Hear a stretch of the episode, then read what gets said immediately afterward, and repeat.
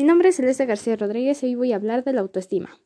El autoestima es una valoración afectiva que nos tenemos hacia nosotros mismos.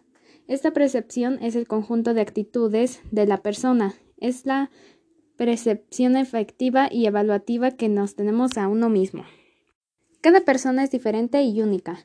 Si una persona te trata mal, es porque y tú te lo crees es porque tú no te das un valor. La valoración es la capacidad que tenemos los seres humanos para apreciarnos, respetarnos, valorarnos y protegernos. El autoestima hace que tengamos un sentido de nuestra personalidad.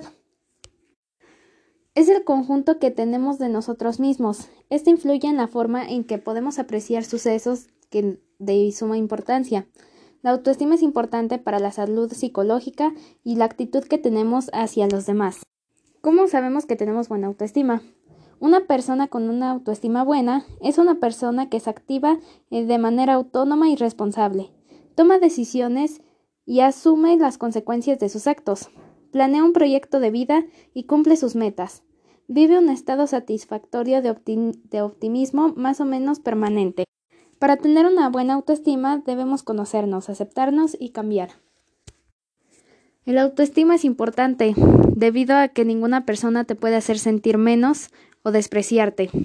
Si tú te crees todo eso, no tendrás una buena autoestima y no serás feliz. En cambio, si tú no lo crees y demuestras ser mejor, podrás tener una mejor autoestima y ser más feliz.